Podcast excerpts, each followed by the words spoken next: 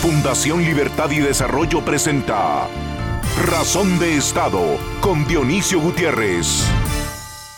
Desde 2016, Fundación Libertad y Desarrollo ha realizado cuatro encuentros ciudadanos con el objetivo de presentar análisis, proyectos y propuestas y con la intención de impulsar la discusión sobre temas de interés nacional y regional con invitados del ámbito nacional e internacional de talla mundial.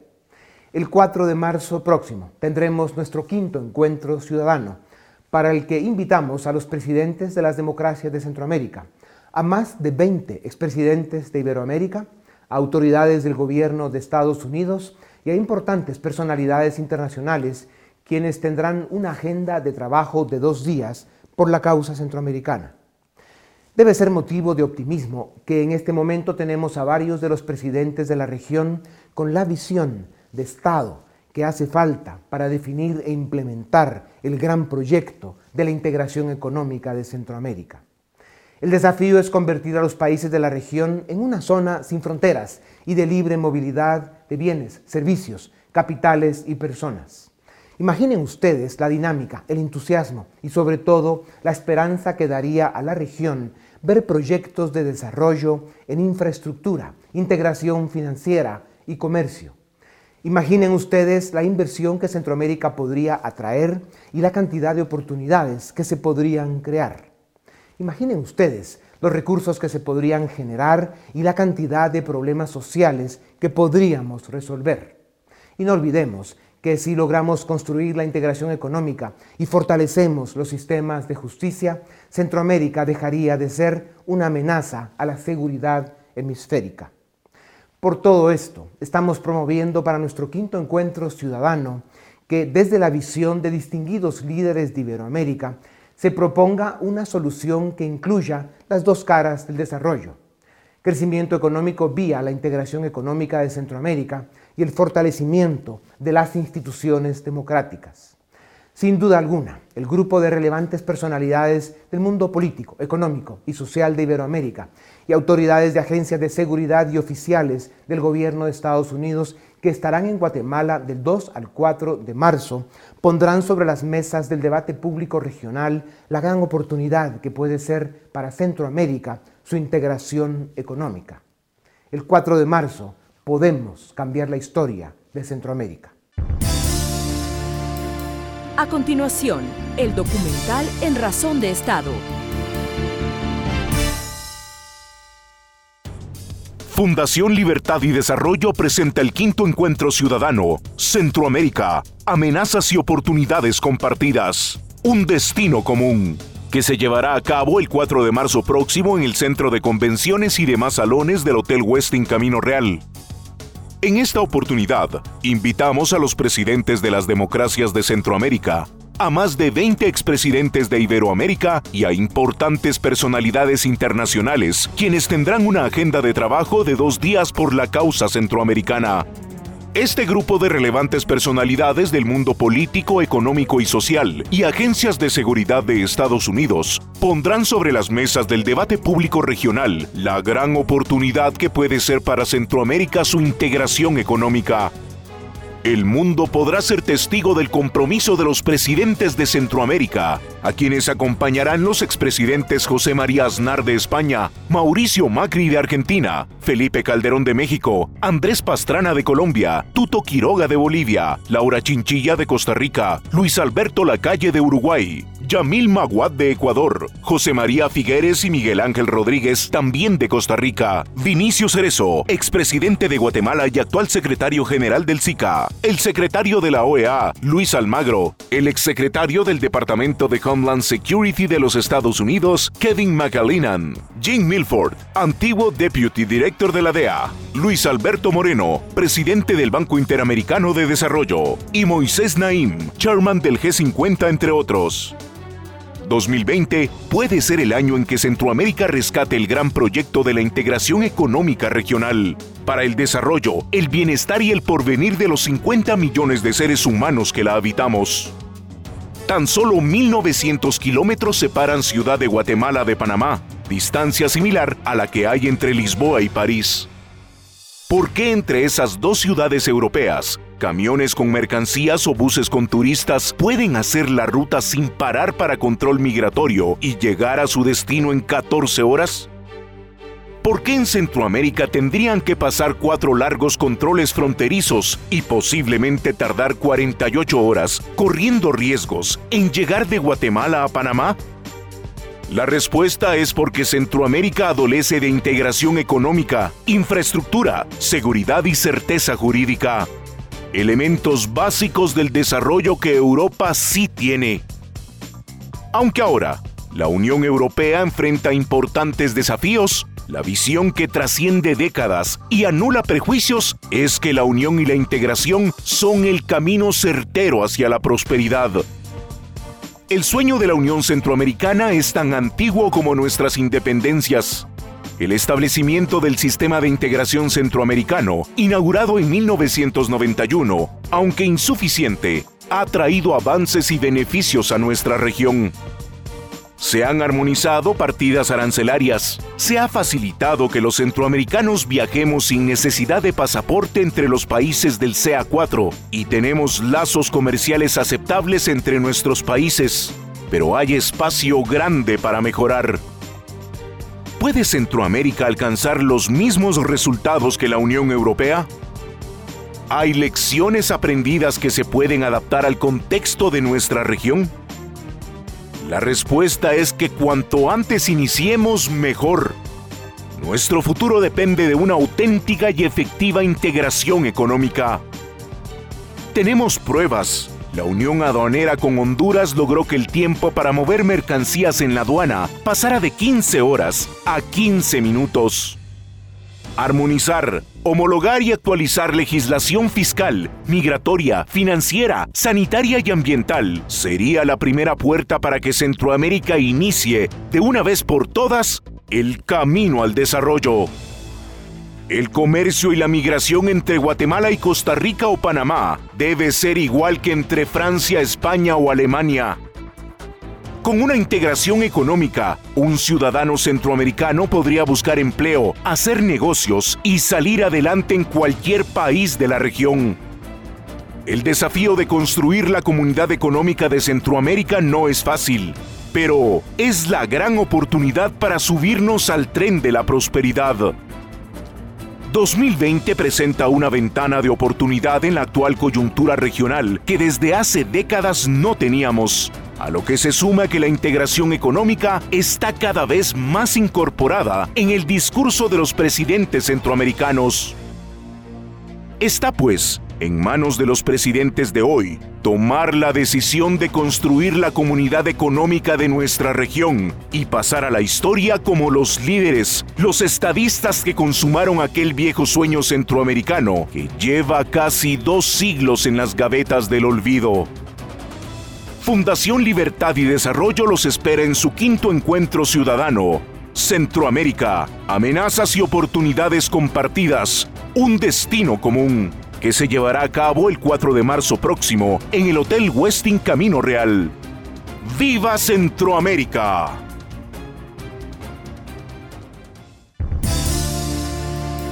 A continuación, una entrevista exclusiva en Razón de Estado.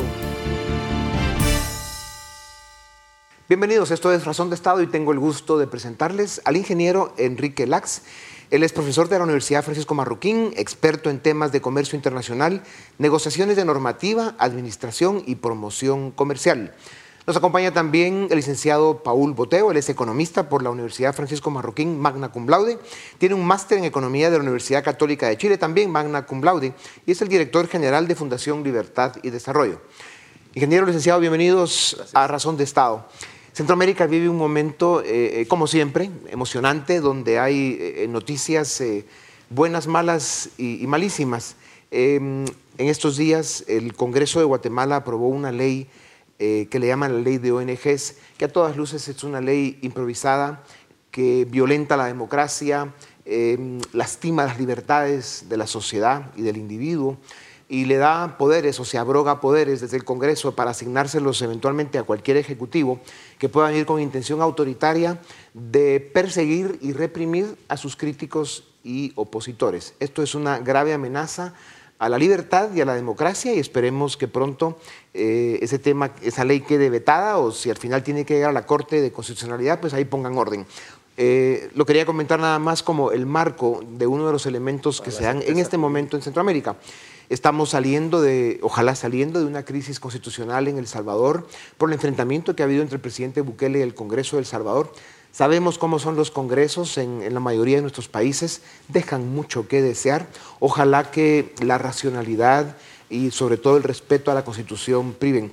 Y otro tema interesante es la degradación de la calificación de la deuda de Costa Rica que tienen un problema fiscal crónico desde hace muchos años, que evidentemente no logran resolver, hace falta más crecimiento económico y de alguna manera que eso le permita al gobierno costarricense acceder a más ingresos. Pero dicho eso, que lo quería mencionar como el marco de, este, de esta entrevista, estamos en un momento eh, en el que en Guatemala eh, se está organizando un evento importante precisamente por la fundación de la cual es director el licenciado Boteo que es eh, Centroamérica, amenazas y oportunidades compartidas, un destino común. Ingeniero Lax, em, cuando uno analiza eh, la historia de los últimos 30 años de Centroamérica, para no irnos más atrás, es una historia eh, turbulenta, con guerra, violencia, poco crecimiento económico. nuestros números sociales en la mayoría de los países de la región se están incluso deteriorando. Em, nuestros estados son débiles. Y cuando uno explora las alternativas posibles eh, que podrían darnos la salida como países para resolver nuestros problemas crónicos, sobre todo en un mundo de enorme complejidad en el que la economía global está siendo insuficiente, la era exponencial en la tecnología lo hace ser muy disruptivo y nos enfrenta a desafíos que evidentemente no estamos preparados para enfrentar. Eso nos obliga a ser creativos, audaces, responsables.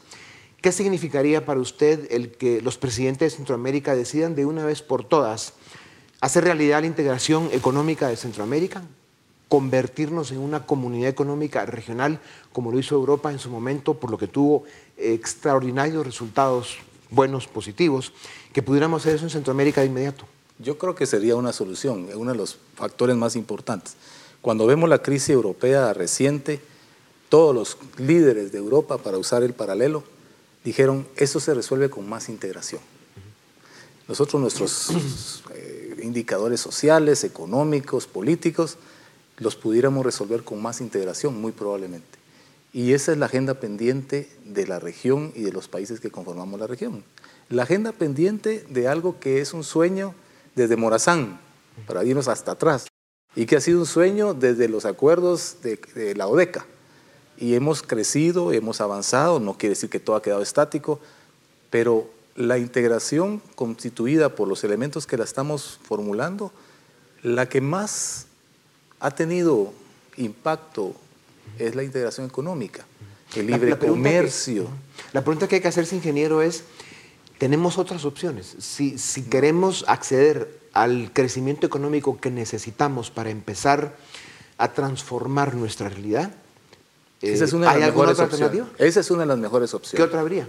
La otra es lo que hicimos en los 90, ¿verdad? De abrirnos al, mundo y haciendo tratados de libre comercio con México, Estados Unidos, Colombia, porque esa era la tesis de los 90. Es decir, nuestros países de Centroamérica se habían quedado pequeños para... Y siguen pequeños. Y siguen pequeños, eso sigue, con los problemas que usted bien dice. Entonces, ya no es el mercado centroamericano el que nos va a sacar de la pobreza. Entonces tendríamos que irnos al mundo. Claro, pero Guatemala o El Salvador pueden hacer negocios con China o con Rusia o con cualquier país occidental pero el, el, efecto de estar en 499 mil kilómetros unificados, es ser una sola región económica que puede tener pues eso, movilidad de bienes, servicios, personas, capitales, libre, y luego eh, promover más inversión, eh, homologar toda la legislación. Esa es la mejor fórmula, la fórmula la ven las estadísticas.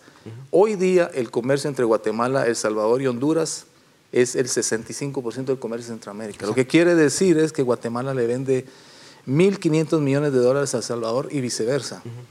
Creo que no hay ningún país que le venda tanto a El Salvador como a Guatemala. Sí, así es. Estados Unidos es, por excelencia, el socio, pero fuera de eso, el 23% de nuestras exportaciones, 23%, está en dos países, El Salvador y Honduras. Sí.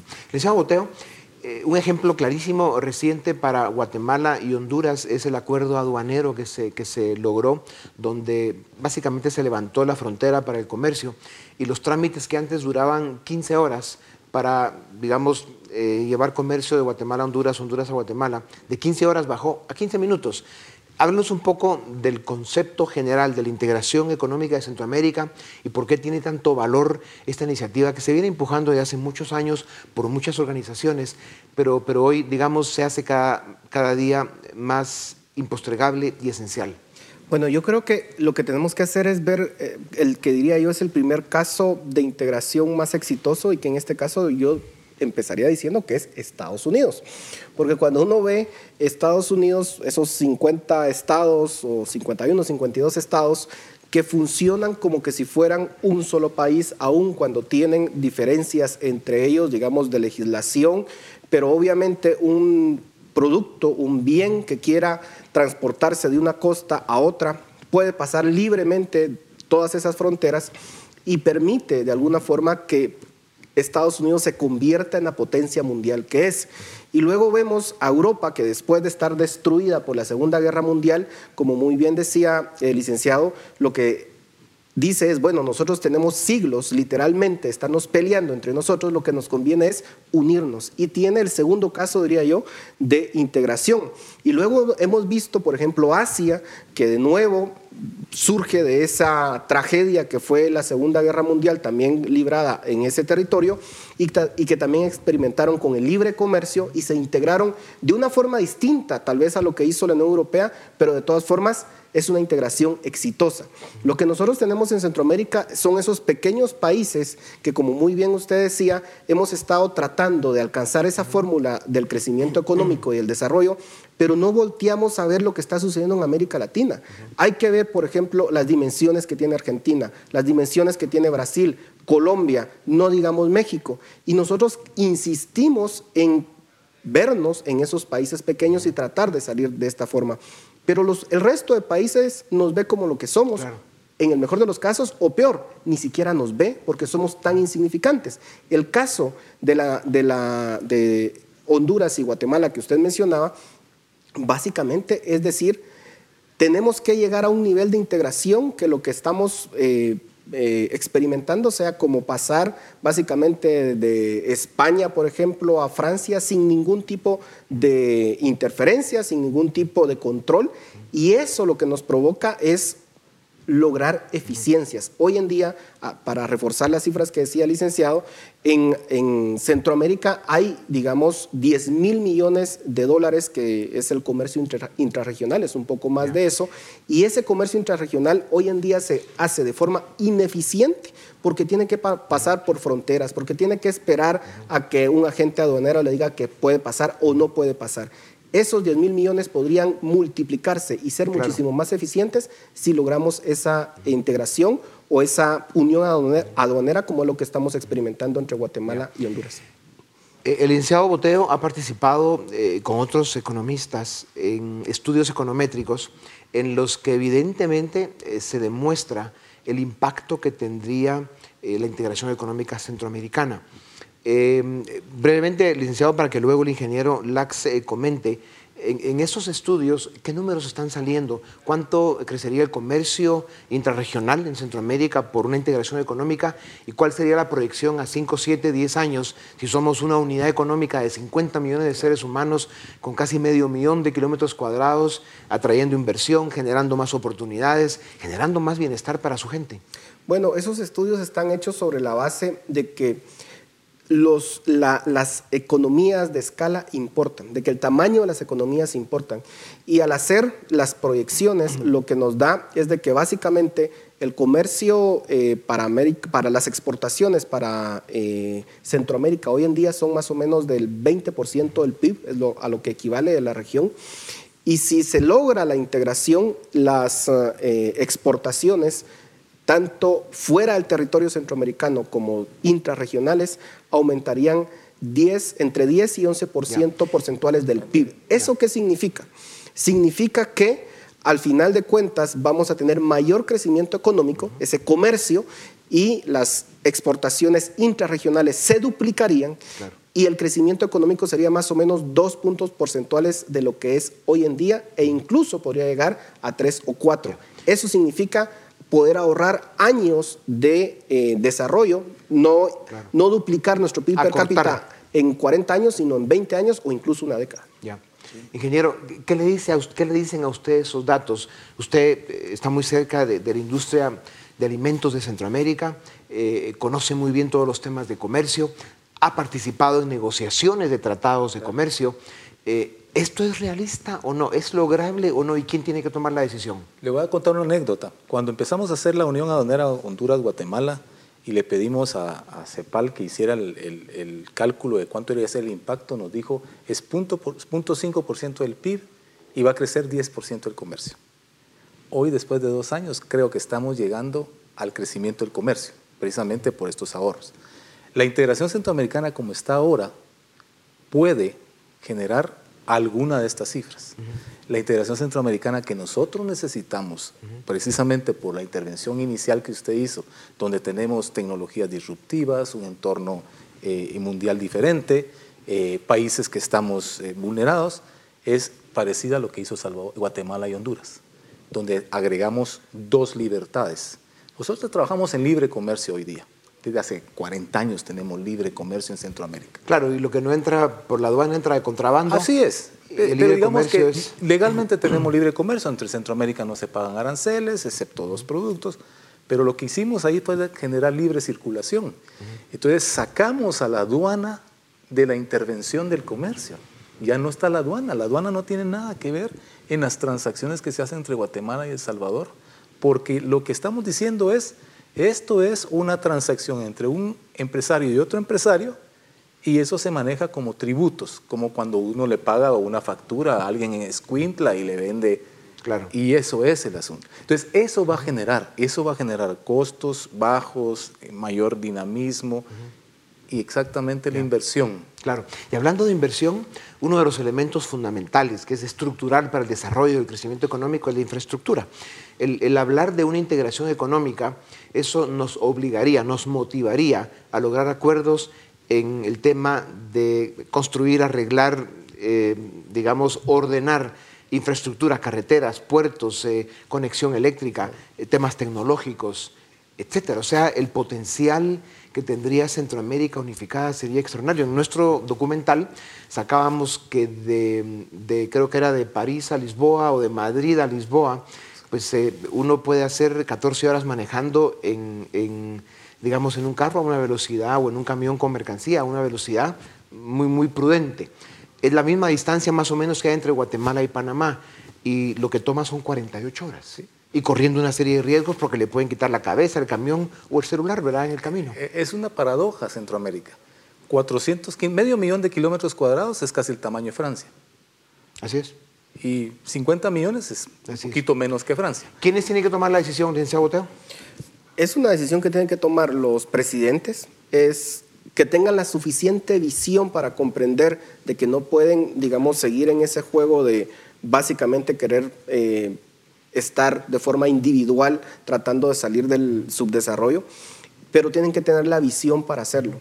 Esto significa de alguna forma quitar los ojos de la coyuntura de, los, de cada uno de los países y poder apostar por un proyecto que va más allá incluso de su periodo presidencial, que va para una década, dos décadas, y que es la visión que tuvieron en su momento los gobernantes de Europa, que claro, estaban en un momento de suma, digamos, crisis por, por la tragedia que habían pasado, nosotros tuvimos una oportunidad cuando todo el conflicto armado en Centroamérica, pues estábamos saliendo de, ello, eh, teníamos un periodo de esperanza que eran los años 90, pero lamentablemente ese proceso no se consolidó.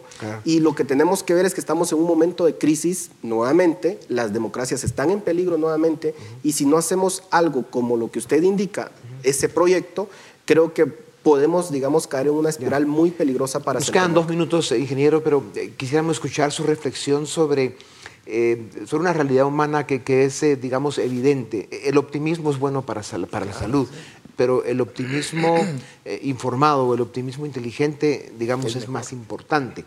Eh, las proyecciones que se ven también si no hacemos una integración económica o si no hacemos algo dramático para resolver nuestro problema de falta de crecimiento, lo cual resolvería nuestros problemas sociales, eh, las proyecciones son tenebrosas, son, son muy pesimistas. O sea, esta es una decisión posible, es difícil, tiene obstáculos y espinas, pero es lo responsable es lo correcto, es lo decente de hacer.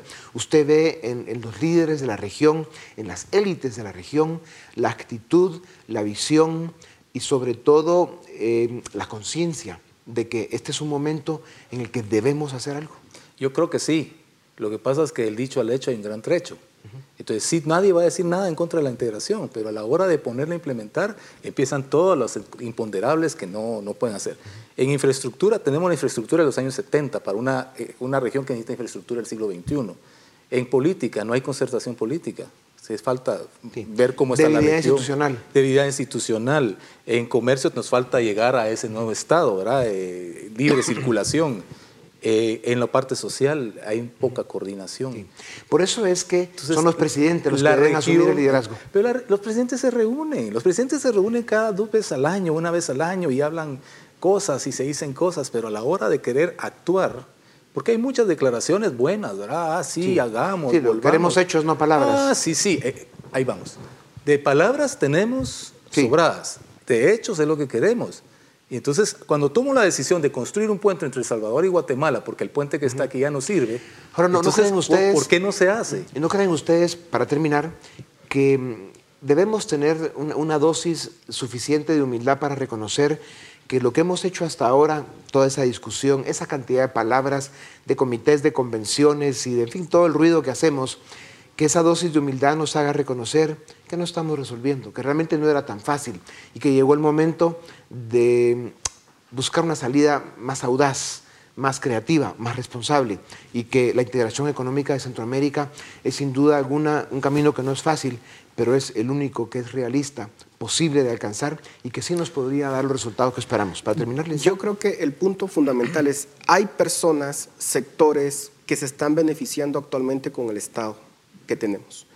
Ya sea porque no funcionan las aduanas como deberían de funcionar, ya sea porque hay sectores que quieren mantener cierta protección y ahí es donde ellos también tienen que tomar la conciencia de que no podemos seguir así, porque el costo para la región es demasiado alto. A ver si esa gente tiene conciencia, ¿verdad? Pero además que los presidentes entonces sepan pasar por sobre esos intereses particulares para un interés general. Es su responsabilidad histórica, porque este es el momento en el que Centroamérica está en, en un momento de inflexión en el que se puede definir cómo serán los próximos 20, 30 o 40 años de la región.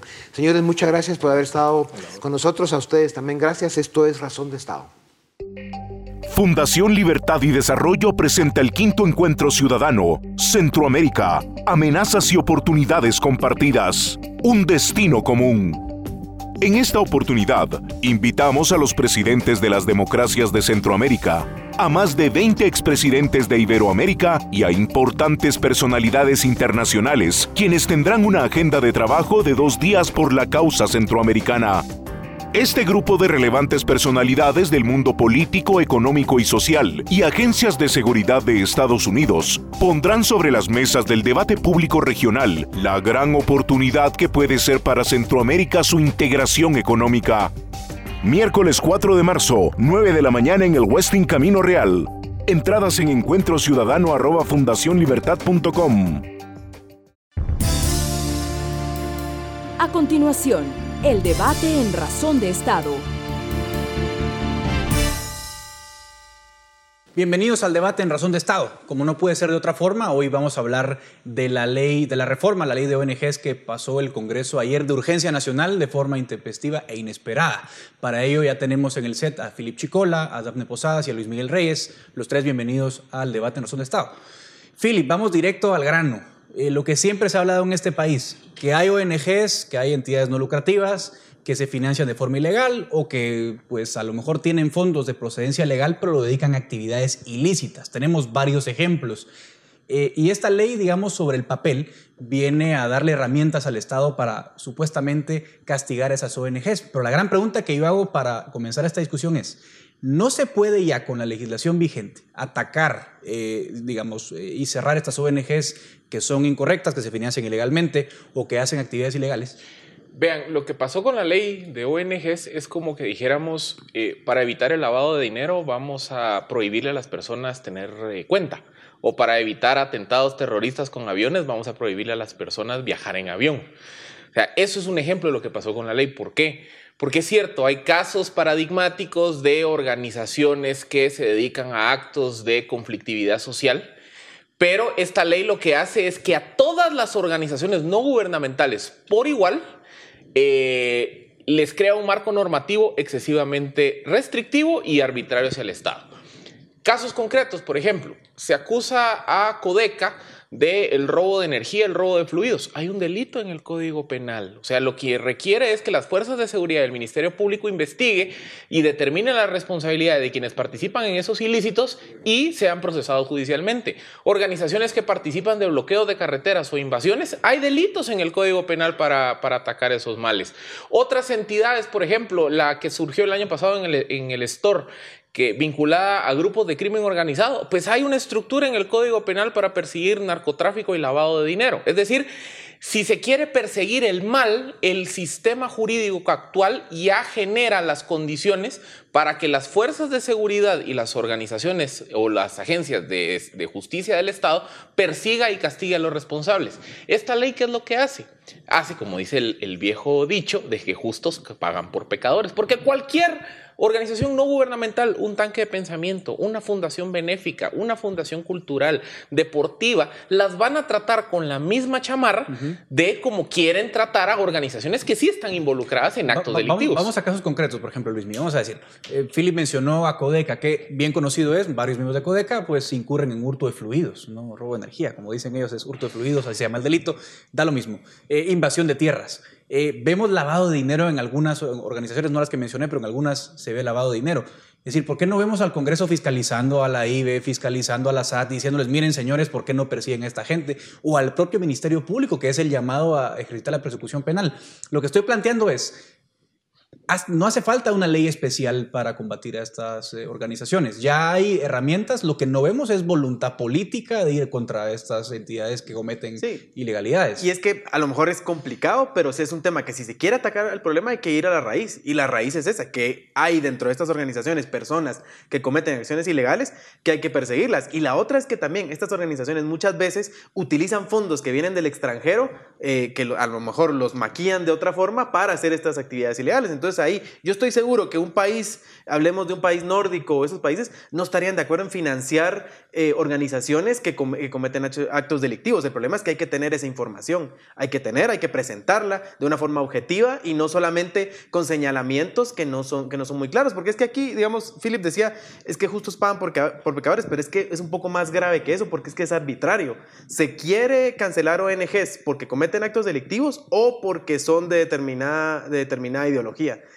Y ese es un poco el tema que hay que poner aquí a balancear, porque ciertamente hoy a lo mejor son organizaciones de izquierda las que están más metidas eh, en estos temas, pero eh, vamos a casos, por ejemplo el caso venezolano, en donde el gobierno venezolano utilizó una reforma a, tema de ONGs muy similar a esta para, eh, para cancelar organizaciones que defendían derechos humanos, que defendían temas como libertad de prensa. Entonces, también lo que hay que, hay que balancear un poco aquí es qué es lo que queremos como sociedad. Queremos ser una sociedad que limita derechos fundamentales eh, porque, porque no tenemos la capacidad de, de, vigilar a estas organizaciones o de ponerles un alto a las acciones delictivas que cometen, o queremos ser una sociedad que más bien permite la asociación, que permite la, libertad de expresión y que puede, y que puede eh, sabe cuando hay un delito, sabe castigarlo y sabe actuar de forma correcta. Luis Miguel se adelantó ahí a mencionar el caso venezolano y el caso ecuatoriano, Dafne, y vamos a ver que en el caso de Rafael Correa, por ejemplo,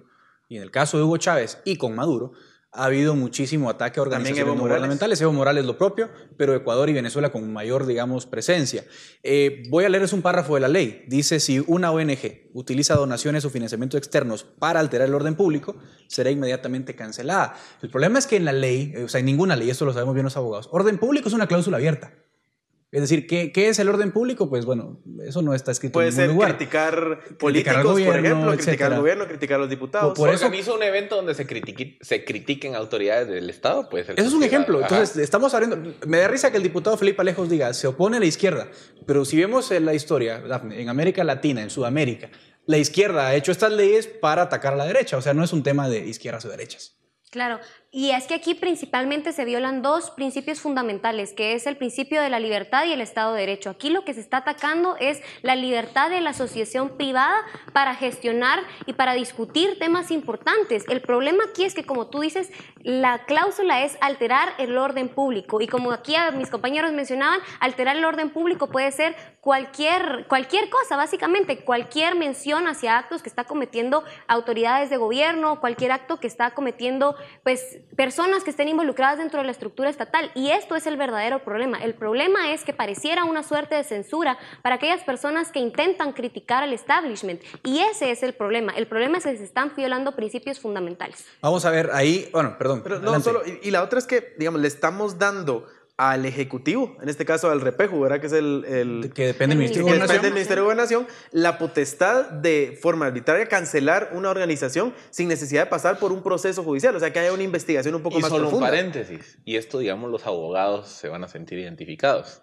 El registro de personas jurídicas, desde que tengo memoria, tiene unos criterios legalistas tan anacrónicos por ejemplo, cosas tan sencillas como que no inscriben asambleas de, de asociaciones civiles porque estaba mala fecha. Es decir, eh, también se le está dando la herramienta a una institución que durante años, digamos esto ha trascendido gobierno a gobierno, durante años ha sido arbitraria en su interpretación de normativa jurídica muy clara del Código Civil y Mercantil. Entonces, uh -huh. también, o sea, le estás dando al bulldog que cuide las salchichas. Ahora, y agrego otro punto a la discusión.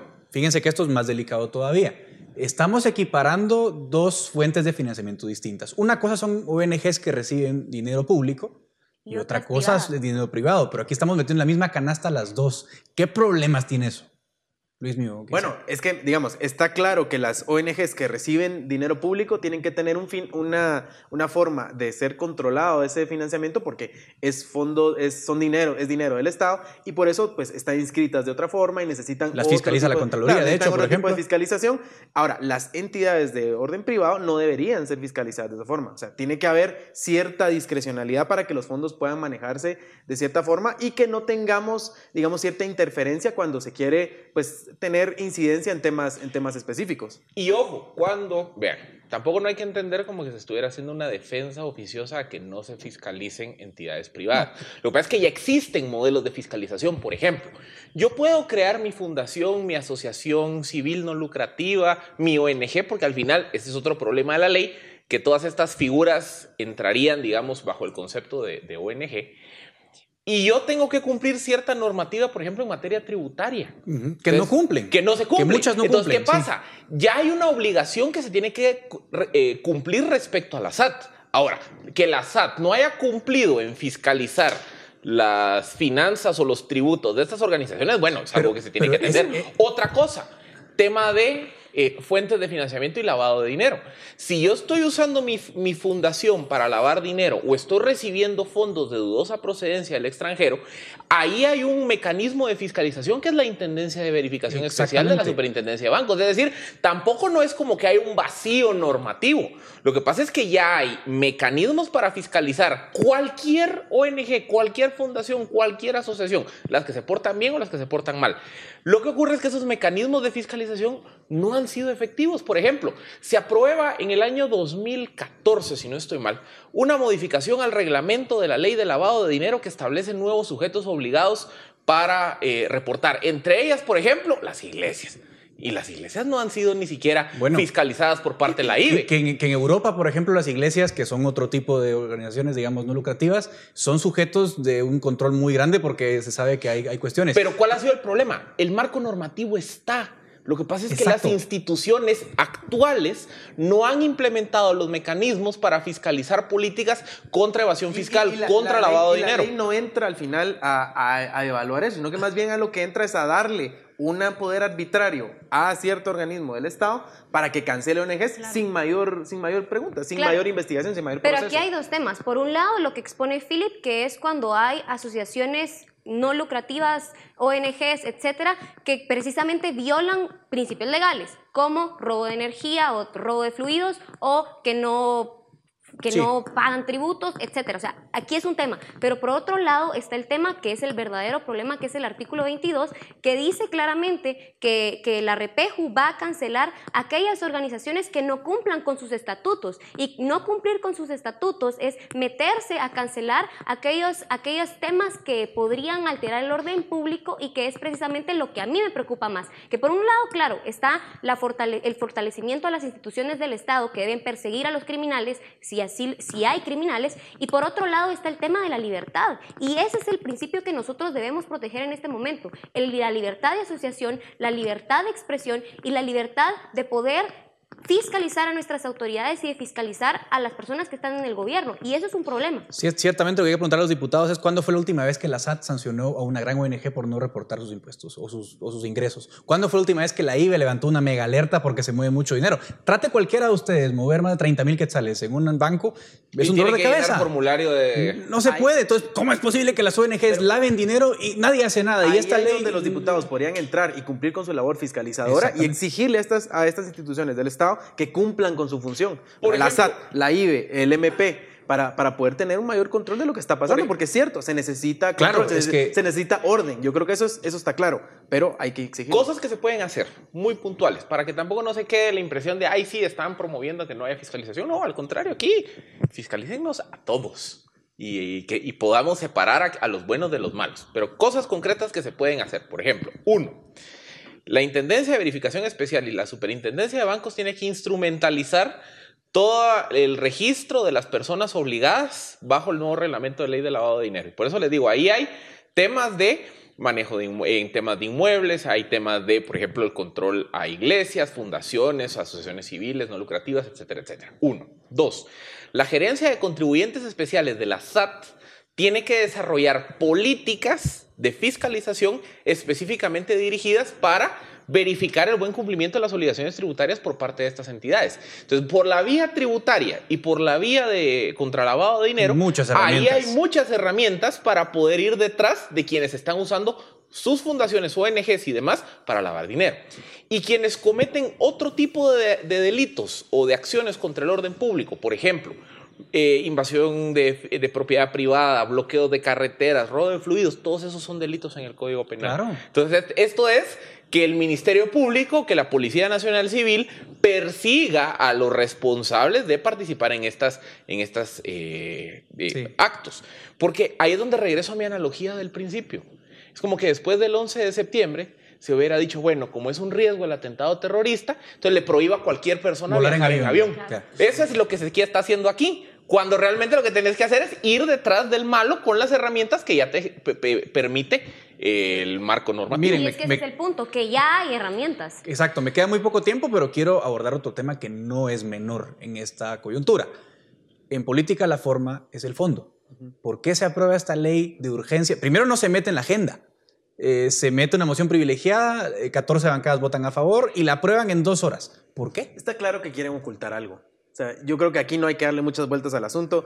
Esta es una vieja práctica de- del Congreso. Eh, se esperaba que con la llegada de nuevos diputados, yo sí, creo que es bueno eh, aclarar que varios diputados se salieron, varios diputados denunciaron, la, bancada creo, algunos diputados del Partido Humanista, eh, algunos diputados del Partido Bien, que aunque son partidos que están fracturados con sus votos, claramente denunciaron el tema. Ahora, lo que pasa es que el Congreso está ocultando la verdadera intención. Y es que aquí es donde ya no se puede confiar. O sea, hay, dicen que hay un interés de fiscalizar, pero lo pasan de esta forma. Entonces ahí, cuando no hay discusión, cuando se quieren poner las cosas sin mayor, eh, sin mayor fiscalización, es porque están ocultando algo. Y, hay, Entonces, y hay otro punto que era el que yo mencionaba, que es el principio de libertad de criticar a tus autoridades. Es un principio fundamental y por eso funciona el Estado, porque existe una crítica y un proceso de retroalimentación de los ciudadanos hacia sus autoridades. Entonces, pareciera que los diputados tienen un intento de censurar a la, a la ciudadanía por no- y, y evitar que exista esa crítica. es bueno señalar el presidente Yamatei ya se pronunció al respecto de este tema y dijo,